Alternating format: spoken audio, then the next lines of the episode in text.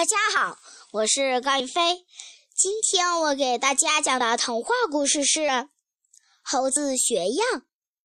一位老爷爷挑着一担草帽去城里卖，走到半路，老爷爷累了，便放下担子，坐在大树底下休息。不知不觉，老爷爷睡着了。这时，一只老猴子带着一群小猴子出来玩。老猴子看见大树底下放着一担草帽，又看见一位老爷爷戴着草帽在睡觉，就轻轻地走过去，拿起一顶草帽，学着老爷爷的样子戴在头上。小猴子们看见了，也拿起一顶草帽戴在头上。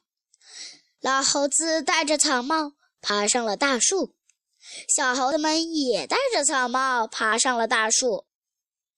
小猴子们在树枝上跳来跳去，又是叫又是笑，把卖草帽的老爷爷吵醒了。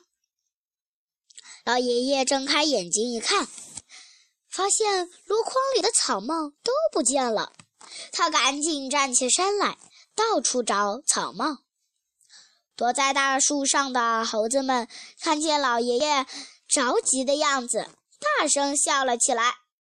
老爷爷抬头一看，这才明白，原来草帽全让猴子们拿走了。老爷爷又急又气，脱下草帽，挠起了脑袋。猴子们看见了，也学着老爷爷的样子，脱下草帽，挠起了脑袋。老爷爷看了，想到了一个好办法。